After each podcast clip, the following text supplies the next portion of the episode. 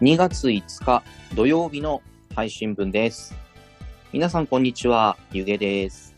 いよいよ昨日から北京オリンピック、冬季オリンピック始まりましたけれども、夏のオリンピックのようなワクワク感がなぜかない。喜んでです。オリンピック始まってたんだみたいな感覚ですけどね、私。でしょそうなんだよね。冬季オリンピックなんですね。冬季オリンピックですね。このタイミングにあるね、去年だよね。あのオリンピックやったの。のそうですね。なんかオリンピックって4年に1回だよなと思って、あれ？と思ったら冬季オリンピックと。まあそれは別枠なんですね。うん。まあ、別枠です。別サイクルなんでしょうね。うん、なんかもうだ誰が出場してるとか、種目何やってるとか、全然、こう、夏のね、あの時みたいなお祭り感はあまりないんですけど。ないんだよね。まあ、ちゃんとね、見ればあるんだけど、フィギュアスケートとかね、スピードスケートとかね、まあ、ノルディックとか、そうでうんスケボー、スノボーか、とかあるんだけどね、うん、なんかあんまりこう、ね、盛り上がってる感じはしないな。まあ、国内じゃないからかな。まあ、何せ東京オリンピックでしたからね。うん、そうそうそう。うん。まあ、関心度も、またひひとしおでしたけど。そうですね。ね。まあ、冬季オリンピックって言いますけども、早いもので2月ですよ。早い。早いね。はい、1年の12分の1が終わりましたね。はい終。わりましたね。またもう、1月は、コロナ、コロナ、オミクロン、オミクロンの話だったね。うん昨日大変だったね。いやー、ちょっとね、遅くまでね、それ関連で職場に残ってたんで、大変でしたけど、まあ、うん、まあそういう時期なんでね、仕方ないですね。そうだね。はい。さて、うん。まあ今回、うん。まあ何の話をするかの前にですよ。あのーね我々あの三角定規のポッドキャストの再生回数ですね。はいはいはいはい。はいはい。あのー昨日、喜んでさんに調べていただいたところ、うんどうやらもう、もう、ぼちぼち、8000回に到達をすると。そうですね、8000回、はい。8000回。8000回再生か。8000再再生いきそうってことですね、トータルね。そうですね。あと50ぐらいで8000いきます。すごい。もう、5桁が目の前じゃないですか。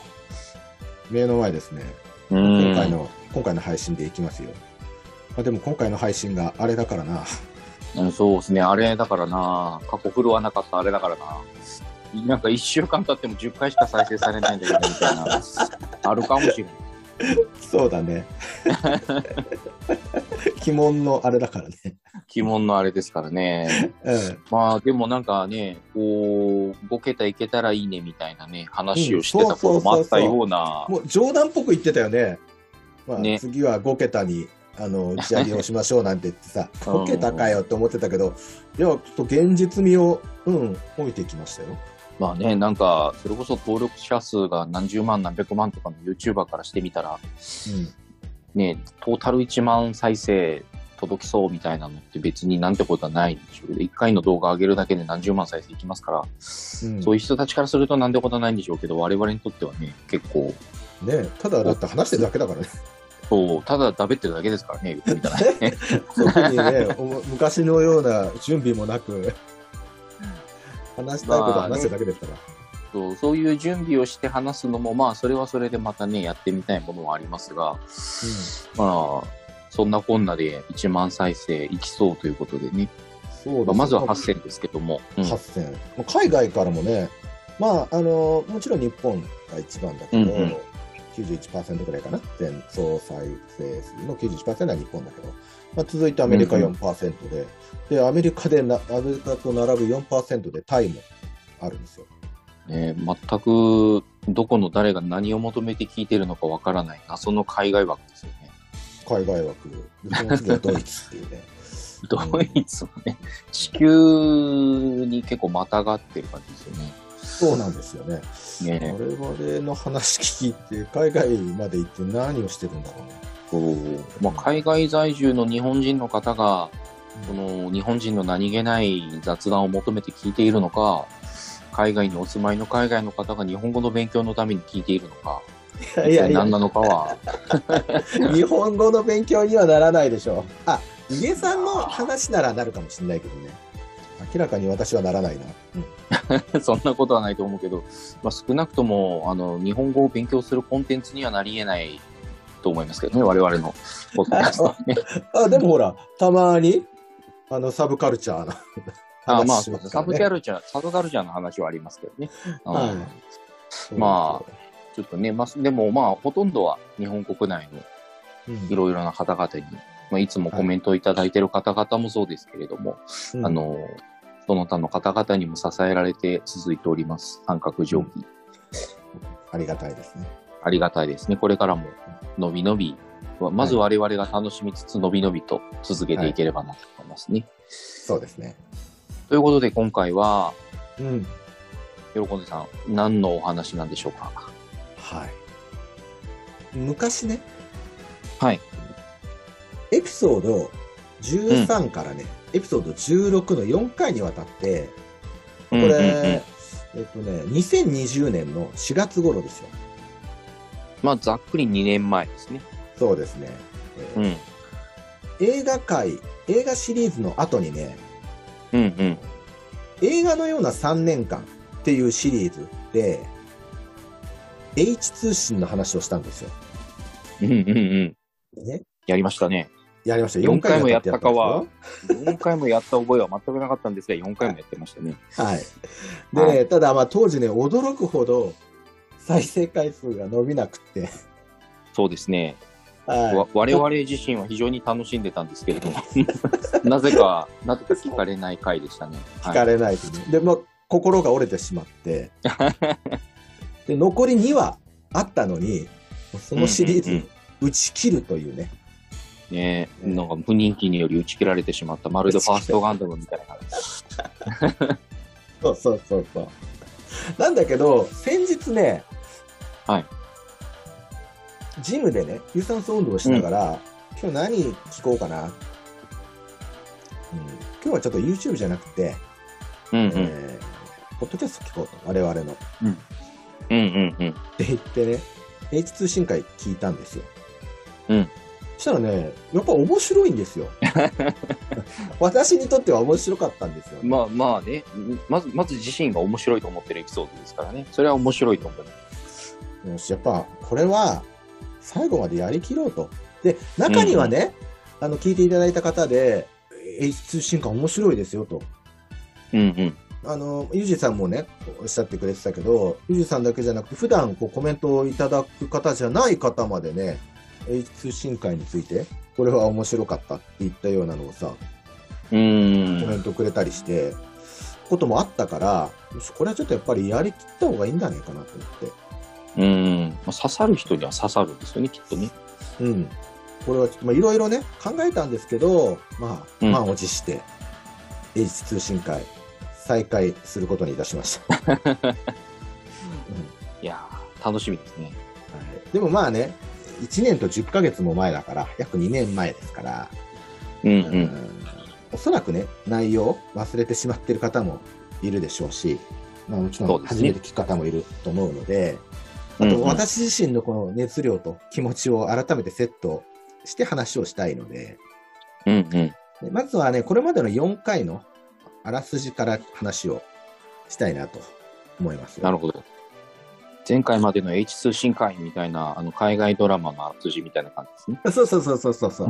まあまず私がどんな青年だったのか。H 通信に、あと入社するまでの経緯とかね。あとは入,、うんうんえーっと入社してから配属が決まるまでの話ですね。それがまあ4回なんだけど。はいまずそのあらすじから話しますね。で、もしよろしければ、あの、エピソード13からエピソード16まで、まずちょっと一度聞いていただいてもいいのかなとも思ってます。そうですね。まあ、ぜひうん、気になった方、興味を持っていただいた方は、うん振り返りとして聞いていただけるといいんじゃないかなと思いますね。はい。はい。では、H 通信シリーズ、映画のような3年間、改めて始めますね。よろしくお願いしますよ。ろしくお願いします。あのーまあ、私ね、エリート家系で育ったんですよ。うんうん。親戚も超エリートばっかりで、本当にエリート。でも唯一落ちこぼれだったのが私なんですよ。うーん、なるほど。まあ、そこそこの大学には受かったんだけども、うんうあん。のもう演劇とバイトに明け暮れて、えー もう大学の2年間で通学したのはね、2週間ぐらい。ずっと演劇とバイト。全然行ってないですね。まあ、青春っちゃ青春ですね。うん。そうなんだよね。まあでもね、その代償に、大学はね、強制退学になりまして。はい。強制退学。それを、あもう紙で、まあ、届いたんだけどね、強制退学っていうのは。ーうん。これ、私より最初に見たのが父で。ああ、ちょっと怖いですね。まあ、当時父はね、もう日本の最大手の新聞社のあの社長をしてたんですよ。でその父にね、山本家の地にお前がいるのが恥ずかしいと言われました。すごいこと言われましたね。すごいでしょ？うん。なかなか言われないよ。なかなか、なかなか言われないですよ、それ。うん言われないよ。我が一族の地にお前がいるのが恥ずかしいってなかなか言われないよ。うんな何やってんだっつって怒られるならわかるんですけど、そそこまで言われるのみたいな。そう。で、これ、しかも面と向かってではなくてさ、私がリビングでこうゴロゴロして寝てると思ったのかな、その背中に、うん。本当に山本家の父にお前がいるのが恥ずかしいよって言われたんで、これ本気でやんだと思った。こっそりと言われたんですね。あで、あ。まあ、親戚からもね、腫れ物にこう、触るような、触れるように扱われて、うんうん。親戚家族の集まりではね、えーもうみんながこう超一流な話題をね、一流な表現で会話を展展開するんだよね。まあ、そんな中、私はいっつも端っこの方でね、居心地悪そうですね。うん居心地悪いし、話しかけられても、なんか自分だけ、なんかす薄っぺらいことを言いそうでね。だからもう、うんうん見えないようにね、こう、ドラえもんでいう石ころ帽子をこう、かぶって身を隠すようにして、いつもいたんですでもそのコンプレックスばっかりのね、人生からも脱却しようと。ーうんうん。そのために、まあ、当時、最も勢いのあった会社、H 通信。うん。店頭公開をね、日本最速で成し遂げた H 通信。でも別に高学歴じゃなくてもね、学歴も関係ない、やる気と根性があれば誰でも入れた H 通信。うんうんうん。もう自衛隊上がりの人が自衛隊より怖いと言って3ヶ月で辞める H 通信。自衛隊上がりの人が値を上げるのはちょっとやばいですね。いや、やばいよ。うそうなんですよ。大会系じゃないの。軍隊より怖いから。そうですね。うん。ででも、結果を出せば、月に3桁、夢じゃない。うん。人財産築けちゃいますよね。そうです。うん。そこで結果を出して、経済的にまあエリートの家族とかね、親戚と並んで、見返してやろう、うん。そういう思いで H 通信に入社しましなるほど。た。はい。で、入社して、最初に待っていたのが、入社合宿。うん。なんか聞こえだけはね、聞こえだけはいいですよね。うんいいですね。なんかちゃんとした会社だなって思うじゃん。ああ、そんなことしてくれるんだって、手厚いなって、まあそうそうそう思うじゃんっていうやつですね。3泊だよ、3泊つってね。うんうん。まあ、本社に集まって、まあ、そこからバスに乗って、菅平の方だったかな、長野県の方まで、あ山野県山梨県だったかな、うん、もうその辺まで、バスで向かうね。うんうん合宿場へ向かうバスの中。まあ、それまでね、とっても丁寧な口調で、優しい口調で話してた、もう恵比寿様のようにニコニコ笑顔だった、人事部のマネージャー松本さん。松本さん。はい。これ仮名ね、全部。うん。うんバス出発してからね、約15分ぐらい、10分ぐらいかな、経ってから。それまでこう、エビス様のような顔だったのにね、一変して鋭い目つきと威圧感を放つのに、妙のようにね、表変して、我々に向かって攻撃的に話し始め、あの話を始めるんですよ。う んまあ、でっかい声でね、あ、おっすあがつくんだ。はい。大の大人の集まりですよ。にもかかわらず、会社で決められた挨拶は、おっすなんですよ。会社で決められた挨拶が押すってない、なかなかないですよ。これ決まりだからみたいな感じで言われる。うん。あ、押すの。じゃあお前らに H 通信の精神を植え付けてやるから確保しとけよみたいな。いきなりバスの中で。さあ、もう地獄のツアーの幕開けです。もう、え？ってなります。空気が変わったんだけど、みたいな。みんな固まりました。うん。そんななります？なりますよ。で、同級生が、あまあ同期生か。同期生がね、うんうん35人から40人ぐらいね。うんうん。まあ当然みんな初めて会いますよ。で、その見ず知らずの人たちとチームを組まされ、うんうん。で、その合宿のカリキュラムっていうのはね、もうすべてチーム対抗でポイントを競い合うレースなんですね。もう合宿の時点で競争させられるわけですよね。そうです。で、各カリキュラムで成績が良ければ、もうね、気持ち悪いぐらいに褒めたたえられて。で、うんうんうん成績が悪ければ、もう夜寝るときに思い出して泣くぐらい激詰めされて。もう落差がすごい。もうこれ何としてでもうん叱られたくない、怒られたくない、結果を出さなければっていう、そだよ。そうの、なんか、精神というか、それを、まずしっかりと植え付けたかったんでしょうね。まあ、まずそのうん激詰めされる。まあ、怒鳴られる、けなされる、落とされるだけなんだけど、その後、腕立てとランニングも待ってるから、精神的にも肉肉体的にもそう追い詰められるんですよ。うんうんまあ、とにかく勝つんだと。まあ、それも一人の力じゃなくて、チームとして勝つんだと。チームとして目標を達成するっていうね、そういう意識を植え付けられる3日間なわけなんですよね。うん。でまあ、ここではね、私の人生にとっても重要な出会いもありました。出会い。うん皆口さんというおじさんとの出会いがあったんですね。まあ、当時私若かったからすごく。うんうんあの、まあ、こういう会社だから、まあ、新入社員、あの、新人っていうのはね、あの、一攫千金を狙う若者ばっかりなんだけど、うん。まあ、大体そうでしょうね。うん。一人ね、確実に浮きまくっている。もうね、見るからにうだつの上がらなそうなおっさんがいて、うん。それが皆口さんなんですよ。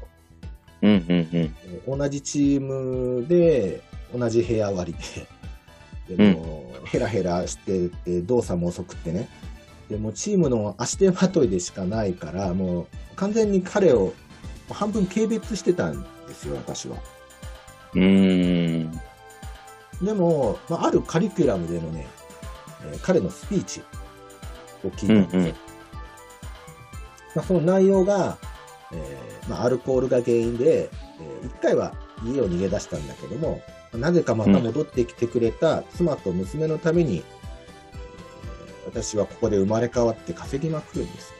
私は新しい人生を生きるんだっつって、泣きながら宣言してるんですね、彼のスピーチ。胸を打つものがありますね。いや、でもまあ内容だけ聞くとね、ただのうんログでなしじゃねえか、こいつって思うよまあ、そうなんですけどね。自業自得の人生だろって思うんだけど、うん。私は感動したんですよ。うんうん。まあ、人が心打たれるのってやっぱ理屈じゃないからさ。うんうんうん。まあ少なくとも私はその時ね、まあ、極限状態だったし、その合宿でね。あのそうん、あと自分自身もあのろくでなしだっていうふうに自覚してたし、あと、まあ、その時のまあ環境ね、あのちょっと合宿場のね、行動があってさ、行動の中でこのでっかいスピーダー、スピーカー2台置いて、まあそのでっかいスピーカー2台からこう爆音のような雑音をわざわざ流して、その中で、うんうんえースピーチをするのね。みんなマイクでスピーチするんだけど、その人はマイク使わないでスピーチしてるんですよ、今口さんは。うーん。まあ、普段あの大きい声出さない人だから、もう本当ね、まあ、そうですね。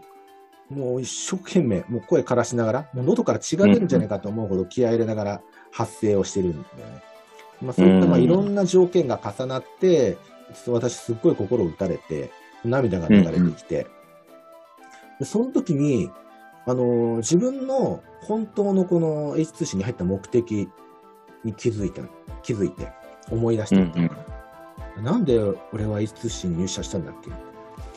で本当に私が欲しいものっていうのは、その名誉とかね、あとうん。お金持ちになって選ぶりたいわけでもなくて、親戚を見返したいわけでもわけでもなくて、ただあの、うんうん。山本家の一員に戻りたいだけなんだよ。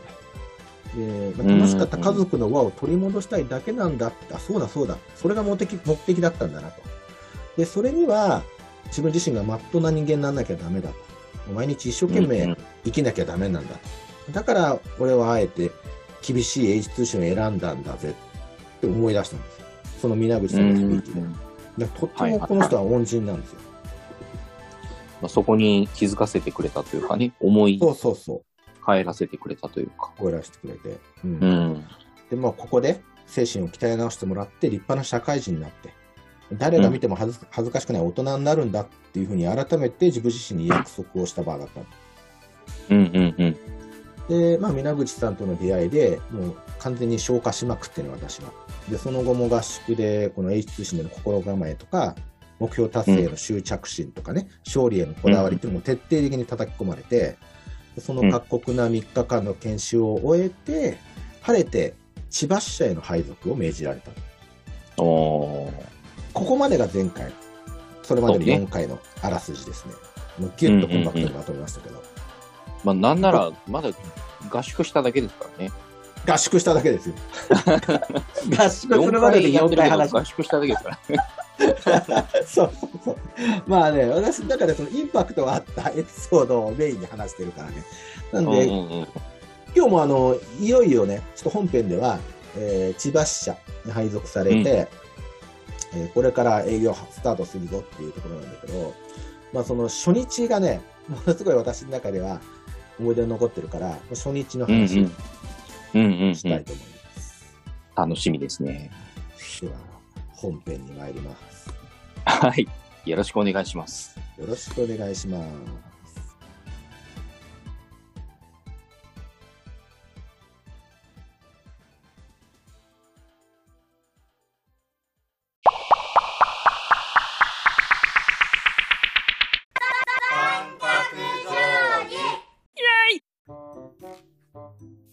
千葉支社に配属された私なんですけど、うんうん。初日はね、えーまあ9時から、9時でいいよって言われて、あ、割とまっとうな時間から始まりますね。そうですね。あの千葉駅のすぐ近くなんだけど、うんうんうん。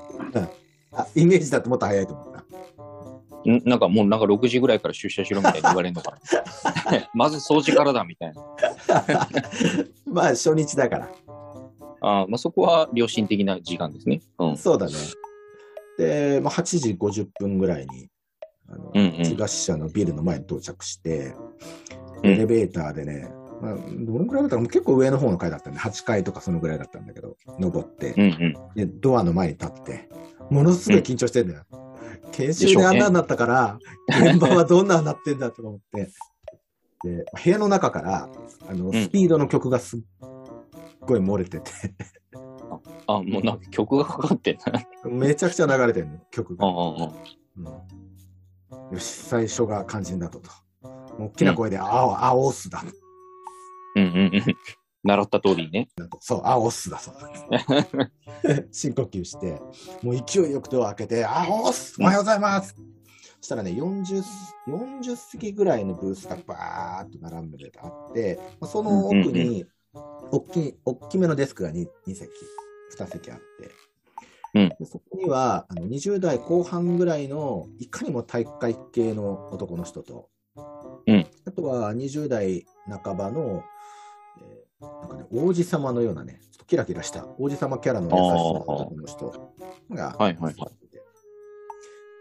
で、その王子様の方は、あの中村サブマネージャーってうんうん。言って、仮ね。仮ね。うん。体育会系のやつは、あの岩尾マネージャーって言って、本当岩尾って感じなんだけど。岩尾ってもう名前がぴったりな感じなんですね。そう、もしかしたら、うん岩子じゃなかったかな、本当に。岩ってついた子。顔うんあで、うん、で、岩尾マネージャーが、あおっす、喜んでか。よく来たな、うんこれから頑張ろうっつって。あ集合で、まあ、マネージャー、私をみんなに紹介してくれたのね。まあ、当たり前だけど。うんうんうん。うんで、中村サブの方はね、もう H 通信にはもう珍しく怒らない管理者。へえ。うんで、えっ、と、集まってきたのが、えーマネージャー中村サブと、あとは、うん塚田くんと佐々木くんっていうね、まあ、アルバイトの2人。うんうんうん。うん。まあ、二人ともフリーターで金稼ぐために、まあ、営業のバイトをしているなるほどね。っていう。うん。もう二人ともバイト歴はもう1年ぐらいでね。すっうんうん。げえニコニコしてして、もう今でも覚えてるけど、塚田くんの方、ものすごいニコニコしてる。そんな、そんなに？すっごいニコニコしてたな。あの、もう営業先でもずーっとニコニコしてたな。あの、ティモンディの高岸みたいなね。やればできるみたいな感じの、そんな感じのタイプなんだよね。はあ。で、えーまあ、他にも社員が3名いるんだけど、まあ、みんなうんうん。営業先に直行してるから。ああ、なるほどね。だから朝一ではいないわけですね。そうそう。まあ、社員3名とバイト2名。それから、うん。喜んで。えうんうん。ーで、まあ、6人で千葉県全域を営業するから。で、とりあえず、今日は、俺が、俺がというのは岩尾マネージャーね、が、まあ、1時間程度研修をして、えーうん当日のアポが入ったら、えー塚田君に同行してくれと。うんうんうん。でもしできそうなら今日から営業してもらうよって軽く言われるんだよね。あ、おっすまあ、とりあえずは言っとかないとね。まあ、言っとかないとね、うん。切れられるかもしれないからさ。で当時扱ってたのが、うんあの某通信会社 D 社なんで、電話回線営業ね。うん通話料金を割引しますよという。だからうちの会社を使ってねっていう営業。うんうん。回線営業。まあ、NTT の電話回線を通して通話している中小企業に対して、えーその D 社のあの LCR アダプターっていうね、アダプターを設置してもらう営業なんですよ。うんうんうん。で LCR アダプターを設置すると、あのーまあ、今まで NTT 回線の方を通ってたのが、その市外圏外の通通信に関しては、あのー D 社の回線を経経由して、まあ、D 社の通話割引割引っていうのが適用される。うん。そういう仕組みになってるんですよ。でそのなるほど LCR アダプターの設置に別に工事費とかは、そのお客さん側は一切負担しないから、うんうん。だからまあ、申し込んだら、あのーもうただで通信費が安くなる。うーん。まあ、ユーザー側からしたらそうなるわけですね。そうそうそうそうそう。うん。で、H 通信に関しては、その LCR アダアダプターの設置が完了すると、えーうん D 社からのマージンが入ると。うーん。でただ条件があって、1社につき最低2回戦以上の契約は必要ですと。1回戦じゃダメ。2回戦以上の契約があって、2回戦あると初めてアダプターを受けるんだよね。ああ、なるほどね。うんうんそううん。で、1回戦につき3万から5万ぐらいのマージンがえ H 通信に入ると。結構でかいよね、これね。でかいですね。うん。ああ、ちゃくちゃでかい一回戦でそんなに。そうそうそう。だからさ、別に顧客としては、設置に工事かかんねえし、うん。ただ通知費が安くなるから、悪い話じゃないでしょ、そうですね。うん、でも、まあ、実際のところはね、どの会社だって、すでに何かしらの通信割引、通話割引というのも適用されてて、うんうんうん。NT なら NTT なら LTT のね、会社向けの割引とかがあったから。だから、まあ、実際にはね、あのー D 社の L 社アダプターを置いてもらって、割引サービス申し込んでもらっても、まあ、うん現状とほぼ変わらないんですよ。うーうんん。まあ、得になる部分ももしかしたらあるかもだけど、ほぼほぼ変わらないみたい変わらない。でまあ、だからね、正直どっちでもいいんですよ。な。その企業あの担当者からすれば。まあ、なんなら切り替えるのがめんどくさいまであるかもしれないですね。そうそう。まあ、そうそうそう。うまあど、でもどっちでもいいから、まあ、粘れば契約をもらえる。気に入られれば契約をもらえる。ん。なるほどね。うんうんううん。ん。まあそうもしない決められる。そうそうそうそう。ううんまあ、でも、どっちでもいいことだから、もう気に入られて気持ちが熱くなってる、うんその場で印鑑もらわないと、うんうん。例えばちょっと今日印鑑ないんだよねとか、ちょっと、まあ念のため上に確認しないといけないから、もう一回ちょっと次回来てとかって言われちゃうと、もう次回のアポなんか絶対取れないわけよ。もうどうでもいいこと。ああ、なるほどなるほど。だから原則的に即決営業なの。うんうんうん。もうそその場での場で、印鑑をする。そう。その場で決済くださいと。そうなんです。で、私が配属された部署っていうのが、テレマーケティング事業部で、うんえーアポインターのアルバイトの子たちが電話帳を見ながらね、タウンページとか見ながら、一件一件上からこう、中小企業に電話をかけまくって、えー通信費を安くするサービスを紹介したいんですってアポを取るわけよ。うん。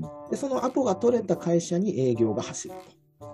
はい、はいでア。ポをもらった営業担当は、その1回の訪問で契約をもらわないといけない。うん。で千葉支社の担当エリアっていうのは、まあ、千葉県全域、えー、と東京に近いあの市川市とかね、松戸市から房総半島ってもう本当端っこの方まで、しあの地図帳で見る、こう、キュイってなってるところ、も うキュイってなってる端っこ銚子の方とかもうんうんうん含めて、結構広いですよね。そう、それを営業の私を入れたら6人で回る。うん。うんたった6人で。6人で。で移動手段はあの電車、バス、タクシうんうん。ー。うん、でも、あの房総半島の端っこ、ね、立山とか鴨川なんかっていうのはね、もうバスが1日に2本のみとかっていうのもざらで、うんうんうん。でもアポの時間に遅れちゃいけないから、もう大体はタクシー捕まえて、あ、タクシーで行かなきゃいけないんだ。そう。そう、でもそのタクシーも田舎の方に行って一旦降りちゃうと、タクシー次捕まるか分かんないから、もう一日貸し切りでちょっと待っててくださいっつって。その待ってる間も、あの、料金上がってもいいからっつって、もう一日貸し切り状態で移動するんですよ。そこまでするんですね。そう。だからタクシー代がね、ばっかみたいにかかるの。1週間で7万円ぐらいかかるんですよ。タクシーそんそんなにかかって、なんか元取れんのかみたいな気がしてきますよね。代。うん。まあでもすっごい儲かるんだよ。その営業がね、会社にとっても。うんうん。でまあ、もちろんそのタクシー代会社が全部払うんだけど、建て替え制だから、もう入社当初なんかっていうのはね、金ないでしょ。だからもう、は母親に借金しながら営業に回ったんで、でお金が欲しくて入ったわけですからね。そんなに持ってないですよね。持ってないのに。そう。で、本当に最初とかはさ、え、本当に帰ってくんだよなとか思って、どのくらいの、あの、タイミングで帰ってくるのかなって、すっごい心配だったの。不安でしょうね、それね。そう。まあ、その、えーで、初日ね、初日、まあ、その岩尾マネージャーが私にその研修をしてくれるんだよ。んうんうん1時間って言われたんだよね。うんたった1時間1ね。時間なんだと思って。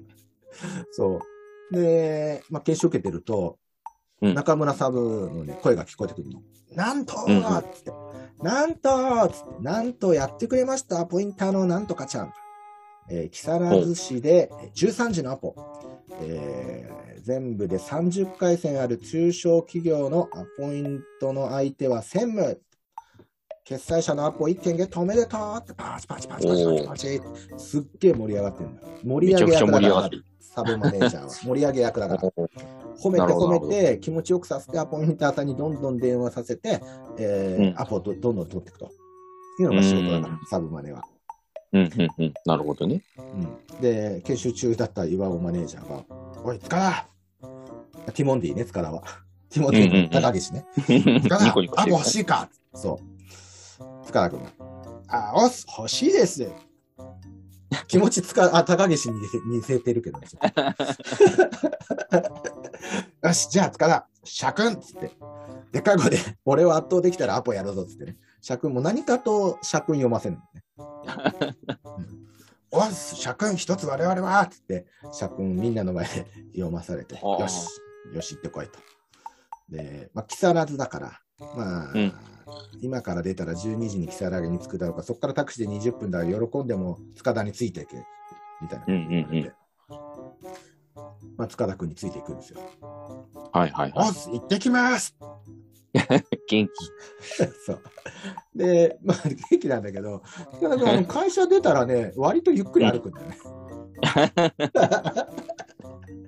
なんか俺が思ってるのとちょっっとイメージ違ったんだ。もっとあみんななかもっとシャキシャキ元気いっぱい行くのかなと思ったら割とのんびり行くんだって。割とのんびりも塚田君は。まあまあまあ、アルバイトだからね、塚田君は。ね、まあそうね。うん。まあ、喜んでさ、はじめまして。朝ごはん食べましたかって ニコニコなの変わらない。ニコニコなの。房総半島はね、房総線はね、駅弁がうまいんですよ、なんつって。結構楽しんでもちょっとイメージ違うな。そうそうそうそう、そのぐらいなのよ。やっぱ楽しみってさ、うん。駅弁を買って、うん。移動中の電車の中で、あの、その電車もさ、その向かい合わせの、何？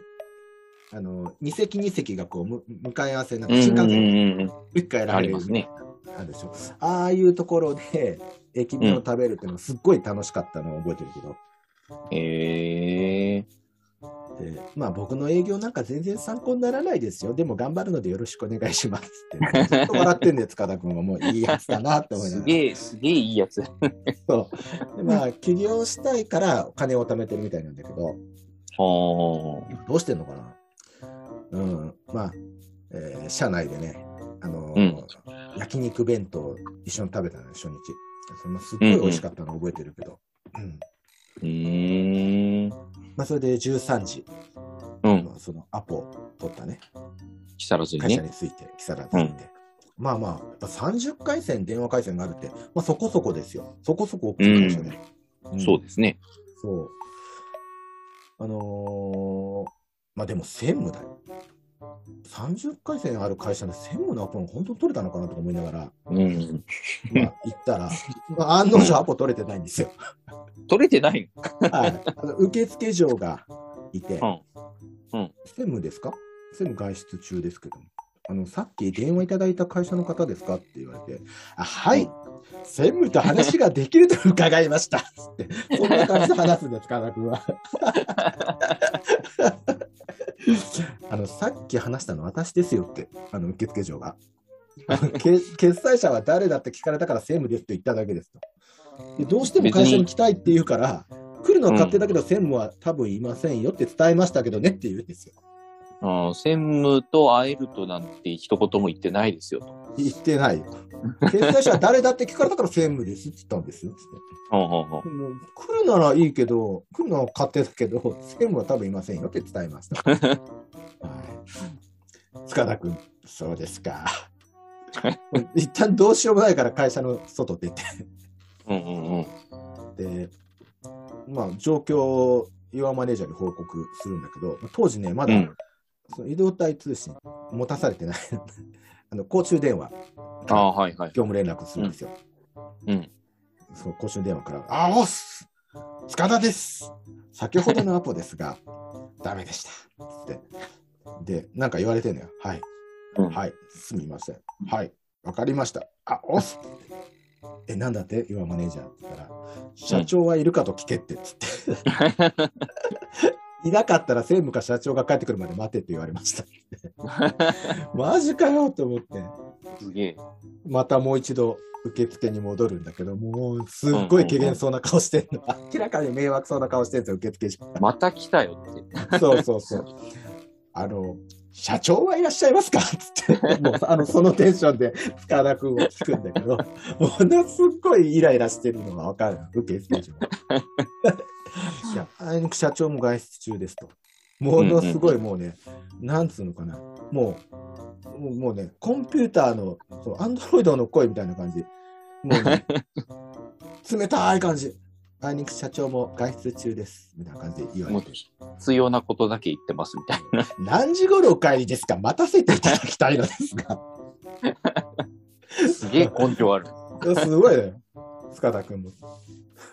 まあ社長も専務も出張で、今日は帰ってきません。いきなり出張って言い出して、お引き取りください。うんそれなら誰か他に決済権がある方いませんか？せっかく千葉から1時間もかけてきたんです、みたいなね。あ、それ言っちゃうんだ、塚田君と思いながら。知りませんよ、そんなこと。勝手にあなた方が来たんでしょ？みたいな。そんな不毛なね、やりとりが20分ぐらい続いて。はいはいはい。俺でもわかるよ、素人でも。俺でも。受付所にそんなこと言っても仕方ねえだろうと思いながら、俺は立ってたんだけど、うん。頑張り方が明らかに違うなって思って。まあでもまあ20分後に仕方なくね、会社出た塚田君。うんまあでもまあ塚田君としてはね、ただ、あ、そうですかって引き下がっちゃうと、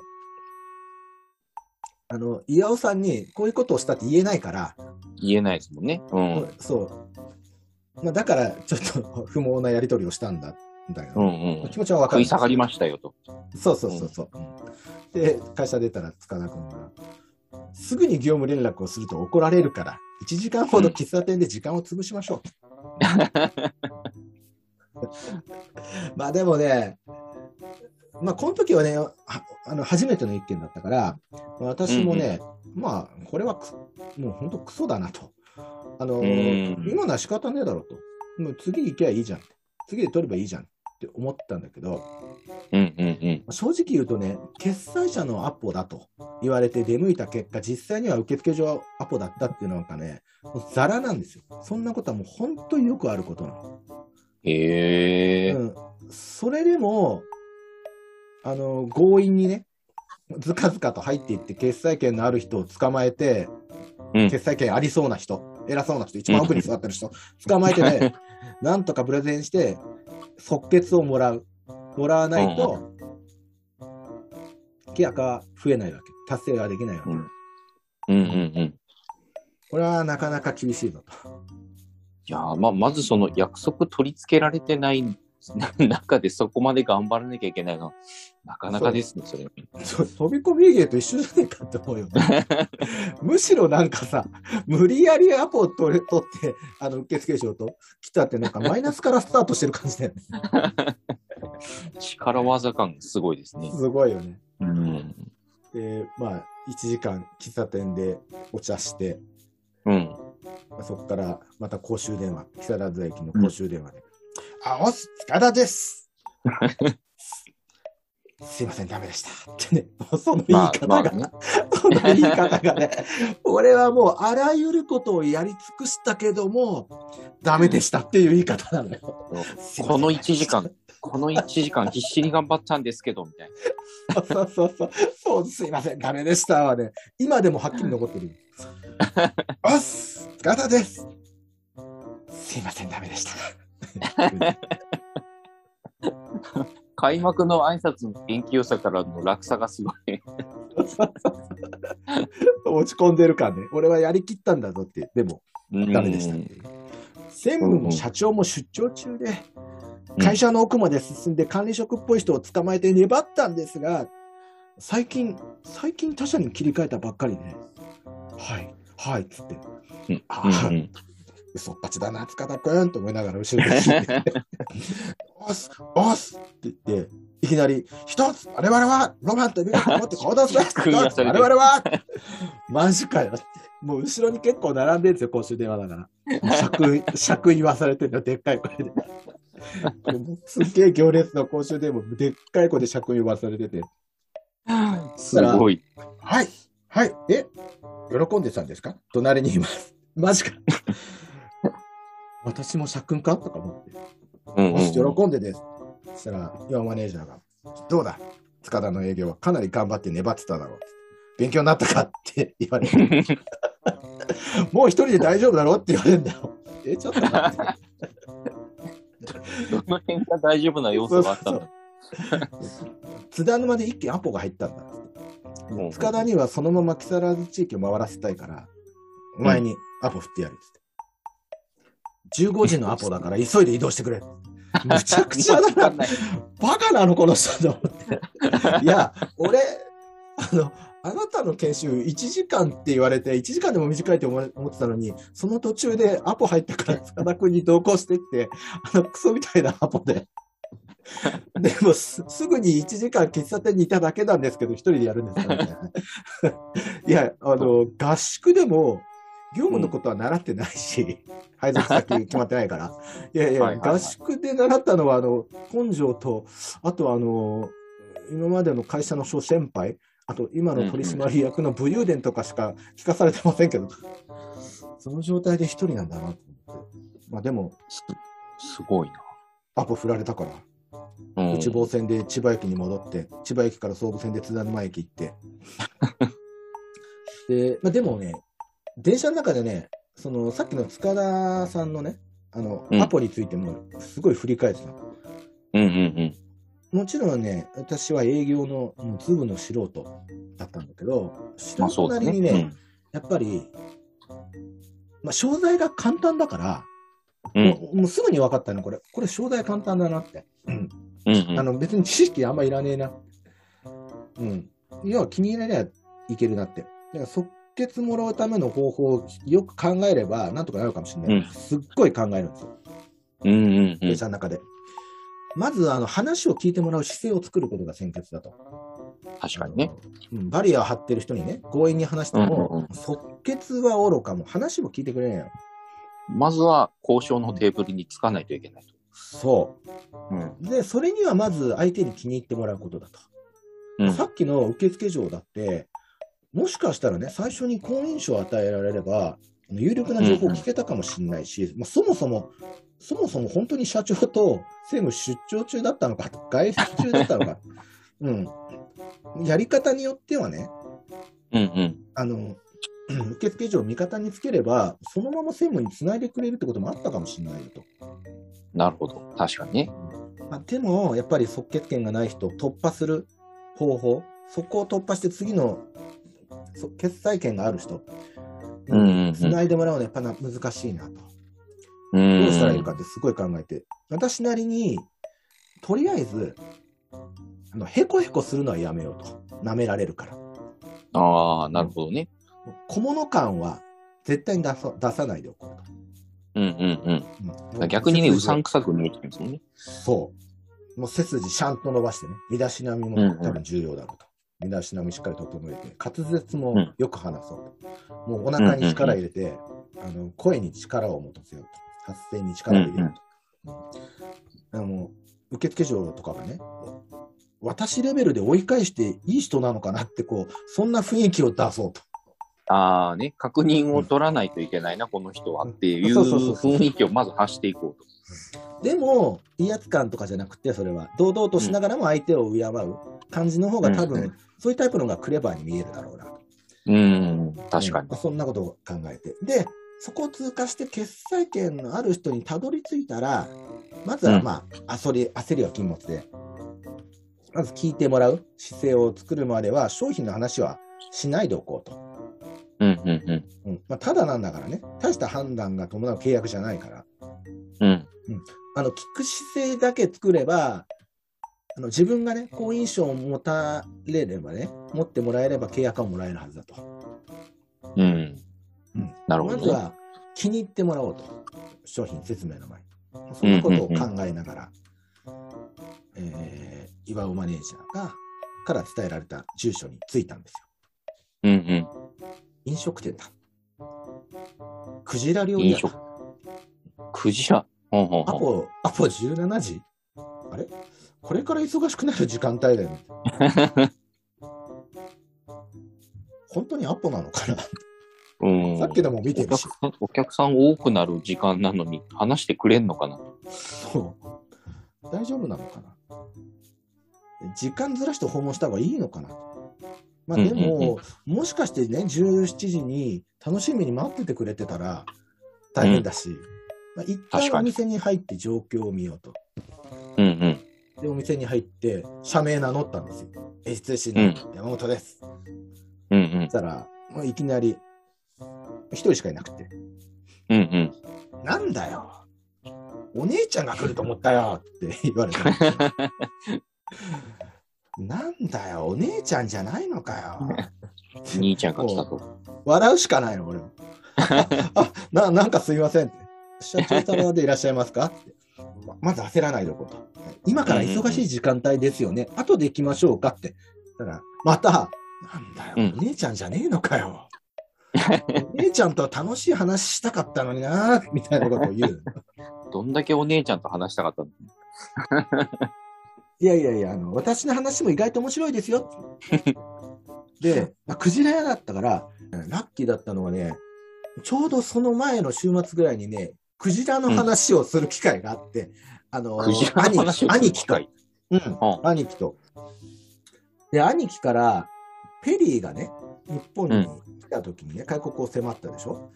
あれは、もともとペリーは海軍のあの総督かなんかで、ええっと、捕鯨をしているその漁船うん。を守るためと、守るために、まあ、海軍としてその一緒にえあの船で移動してるんだけど、で日本には捕鯨をするためのその燃料補給の拠点として必要だから、うん。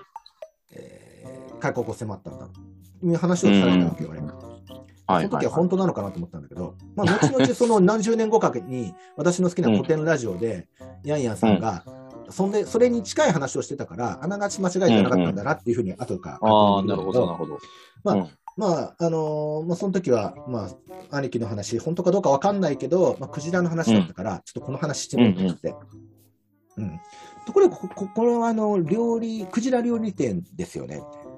実は僕食べたことないんですよ。珍しいですよね、クジラ屋さんって言ったら、あの、んクジラの話は好きみたいで、クジラ屋だから。うんうんあのまあ、昔はね、クジラ肉っていうのは家庭でもよく食べてたんだけど、今はまあクジラ漁の規制も厳しいからなみたいなことを言うんですよ。うんああ、そうですよね。うんやっぱ国際世論も今厳しいですもんねって、なんか知らないのによく分かってないのに、そんな、そんなような話をして、で、あ、うんうんクジラといえばご存知ですかって。あの、ペリーいますよね、ペリーって。もうその話しか知らないのに、まあ、その話からするわけよ。黒船のペリーですよね。もう最後の切り札をそこで切る。切るんですよ。そうそうそうそうそう。ペリーはあのクジラ漁目的であの日本近郊まで来てたんですよねっつって。おなんかでもそれ聞いたことあるぞみたいな。結構食いついてくるんだよ。クジラのこともペリーの話も知ってる。ペリーも知ってるから、うんうんうん知ってる言葉を言えばちょっと食いついてくるんだよ、人って。うんうんうんうん。そうです、あのペリーですってね。あのであのアメリカからこうはるばる日本近郊まで来れば、当然燃料がなくなるから、日本はこの物資、燃料の補給地点にしたい、だから開国迫ってきたんですよみたいな話をしたら、うんうんああ、はいはそうね、やっぱりそうだったのかいみたいなね。あでも、あいつらあのね、捕鯨してもね、食べないんですよ。頭にあるあの油が目的なんですよってね。い。今結構なんか、あのー捕鯨のことをバッシングされてるけど、当時はヨーロッパ人の方が大量にクジラ殺して油だけ取ってたんですね。日本人は食べる分だけしか取らなかったのに、今更欧米人に捕鯨のことでとやかく言われたくないですよね、みたいなことを言ったら、うん。おーそうだな、みたいな。ちょっとノリノリになったの、社長。で、ここで、うんじゃあ社長、うんうん営業時間、これからだと思うから忙しいと思うので、営業時間終わった頃また来ますねって言ったら、お前うん。なんだっつんだよっつって、うんん。あの、あれだろ、電話だろっつって、それなんだ、金かかんのかって、いくらだみたいな。うんうんうん。どっちでもいいんだけど、もう金かかんのかって。いや、お金かかんないですよ。まあでも、電話ね、代、まあ、どっちでもいいっておっしゃってたけど、高いよりは安い方がいいですよ。まあそれ本当金かかんねえんだろうなっつって、ならいいよ別に申し込んでって、さらっと言うんです。おーあありがとうございますって。で、でも、まあこ、これで明日から、お前、しつこく電話かけてくんなよ。うるせえんだよ、お前らのとこ毎日毎日って。あありがとうございますってあのまあ、2回戦だったんだけど、お店の中でさ、うんうんうんファックスと電話の2回戦かな、うん。初めての受注。やった。まあ、こんなもんかい。きなり。うんうんうん。初日で初受注だ。これ褒められるでしょしてみるもんだな、ペリーの話っていう。そうそうそうそう。そうそうそう。まあ、とりあえず、自分でイメージしてた、まず気に入られる。うんうんうんうん。うん。うん。まず、こいつの、あの話を、こう、何、遮断するんじゃなくて、聞うんうん聞き入れるところの姿勢を作ろうっていうところは達成できたから、うん。うまあ人間。手応えがあったこの商材だから、それが通用するんだよね。うん。うん。まあね、そうね。そうそうそう。まあでも、よしこれ、褒められるかもしれないってとこ、勢いをと、事務所に乗って。でね、あの、修例が、あの、夜23時ぐらいから始まったんですね。うんうん。23時、結構遅いな。そう。遅いと思うでしょ？それなんだけど、初日にね、岩マネージャーがいいんですよ。今日はちょっと早めに修例するなっつって言うんですよ。あ全然早くない。じゃあ、おそしたら、いきなりこうお祝いする感じなの。なんと、なんと、なんとなんとやってくれました、スーパー営業マン。それを聞いて、え、うんまた、私か？私が褒められるのか？取ってきたし、みたいな。そうそうそう。初日なのに取っていったし。うん。そしたら、さすがは2年連続で全国トップセールス。今日だけで125回戦。内山由紀おめでとうパチパチパチパチパチおー。125回戦すげえやつがいるなと。あれちょっと待って。塚田くん、月間目標が280回戦って言ってたぞ。それ1日でその内山由紀は、塚田くんの目標の、月の目標の3分の1達成してんじゃないか。おーすごいですね。千葉支社に内山由紀あり。もうね、本社のお偉いさんも彼女の名前を知っている、スーパーセールスレディがいるんですよ。へえ。で、風貌はね、うん。もう当時流行ってたアムラファッション、ギャル。うんうん。もう超ミニスカート。もう、ミニスカートとかもうキャミソールみたいな感じの着て営業してるものすごい、あの、底の厚いサンダルみたいなの履いて。はいはいはうんででもその子はね、一月で1000回戦ぐらい獲得するスーパーレセールスレディー。い。へえ、すごいな。すごいんだよ。で、岩マネージャー。もう、うんもうベタ褒めした後。それに比べて、うん。今日未達だってやつ、手あげろ。え？ちょっと待って。私はどっちなの 私はどっち一応2回戦と取ったけど。う。うんん。目標言われてないけど、私は未達なのかでも、新入社員だし、初日で契約取ったんだよな。じゃあ、岩マネージャーが、喜んではいいよ。仕方ない。仕方ない、まあ、初日だし、みたいな。え、ダメだけど仕方ない的な感じ。な ちょっと初日だよ？初日で俺、勘弁してやるみたいな空気。そうそうそう。初日だよ。あの、クソみたいな研修ので、でクソみたいな営業を見て、それでいきなり一人で取ったんだよ、なんとか。でも仕方ない。うん。花だおい、花だ机の上に登れ。机の上。うん。花田さんはね、3ヶ月前に入所したうん先輩なのね。はいはいはい。その日はあのね、茂原市の方、回ってたみたいな。茂原市ってね、うん営業しにくいんだよね。なぜかわかんないけど、なかなか取りにくいへエリアなんだけえど。。で、はいはいはい茂原市の方もあって、今日はゼロだった。ゼロか。なるほど。うんうん。机の上に登れと。うんで、机の上にね、登った花田さんに対して、うんマネージャーも無情にも電卓を投げつける。バーンってええ。電卓投げつけるよ。まあ、ひどいその時やっばと思ったけど、電卓も可愛いもんなの、まあ、ホワイトボードとか投げてくるときもあるから。どうやってホワイトボード持つんだよと思う。一日営業回って、ゼロとかありえねえんだよ。普通ゼロなら飛び込み営業するよな。小さいお店回って2回戦だけでも取ってくんだよ。なんでゼロで帰ってくんだっつって。そしたら、その隣に塚田君もゼロで、もう緊張を隠せない。ダメだったの。そう、塚田君、いつもみたいにニコニコしてるの。すごい明らかに緊張してるの。塚田君もうその時ばかりはね。ううんん。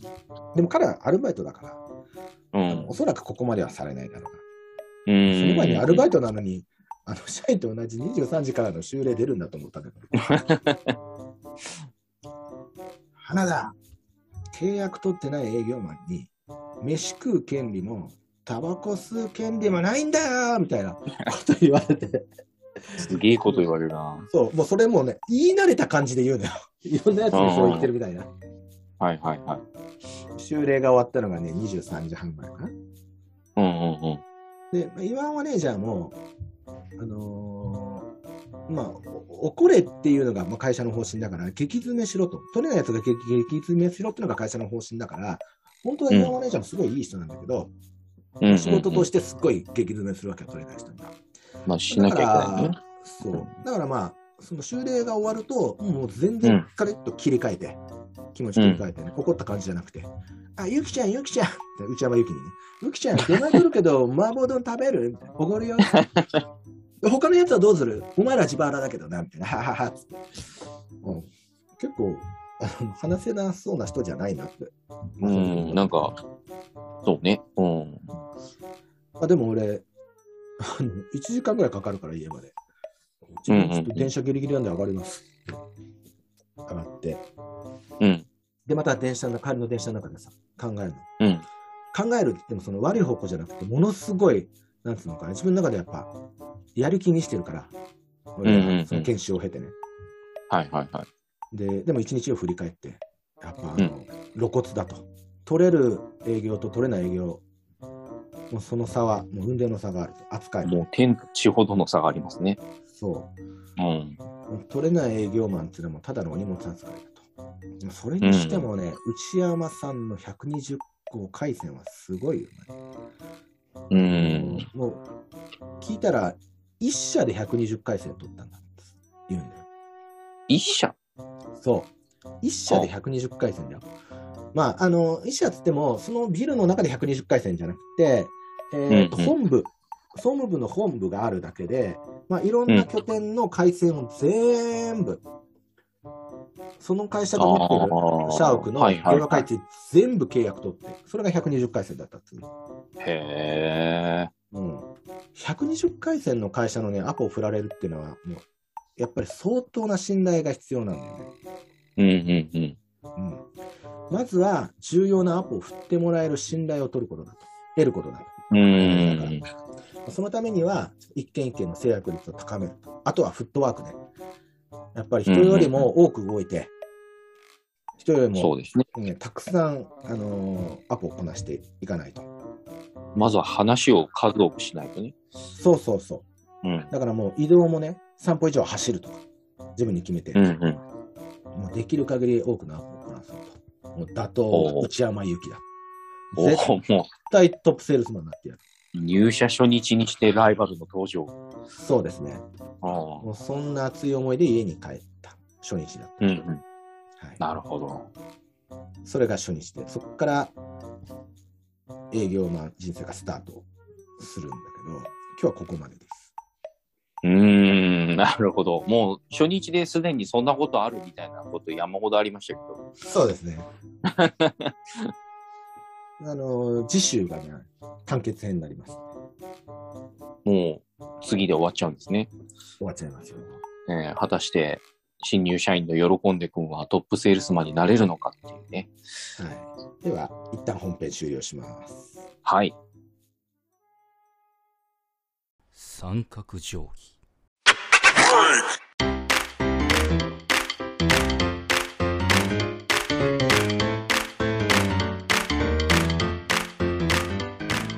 いやー、久々の H 通信会。いやー、そう、壮絶でしたね。うん。お酒飲んでる気分でした。大体酒飲んでる時しか話さないから。そうですね。うん。お酒の席で聞く話感はありましたけど。そううん。いやー、入社初日でこんなにイベント盛りだくさんな会社ってあるんだみたいな。そうなんですよ。うん、まあでも、うんもう面白かったですよね。今考えると。あー、面白かったんですね。うん、面白かった。なんか、うん、もう必死だったね。漫画みたいな展開だもんな。でしょ、うん、ん漫画みたいだよね。そうなんですよ。まあ、必死でやってた頃だから楽し,、楽しめたのかそうだね。あと、まあ、うん他を知らないから、な。社会、うんうんうん社会人初めてだったか、これが。あだから多分できたんだよ。うん、もうこういうもんなんだ。そうそうそうそう。うん。あの、俺、今、あ今入ってこれだったら、絶対無理。いや、まあ、うん、やっていける自信は私もないです。そうただやっぱりそのね、あのー合宿を経ての入社だったんで、もうん。う地盤、地盤がね、出来上がってるんで、そうもうちょちょっとや外のことでは折れないし、な、うん。なんとしてでも、こう立ち向かってうんやろうっていう、なんか根性がもうついてますそうなんですよね。うん。だからあの研修たな。で、やっぱすごいんだなと思ったよ。うん、だから合理的なことをやってんだよね、結構 S 通信ってさ、はちゃめちゃな感じなんだけど、あの研修だって、やっぱり結局はやる気があって、やめられない理由があって、うんうんうん。取れるやつが残ってるから、はいはいはい。のそのための合宿だよ、多分。だからまあ別に意地悪しようと思ってるわけでも何でもなく、もう合理的にやる気のある人を、まあ、選別して鍛えたっていうだけなんですよね。うんそうなの。だからあれで、あ、今後がちょっと違うな、あの続かねえなと思うやつはもうすぐやめるから、合宿で。うんうんうんうん合宿終わったら。うん確かに。うん。残ってる人は、すっごいやる気がある人、目標がある人、やめられない理由がある人、うんうんうん。うんそれを振りにかける研修。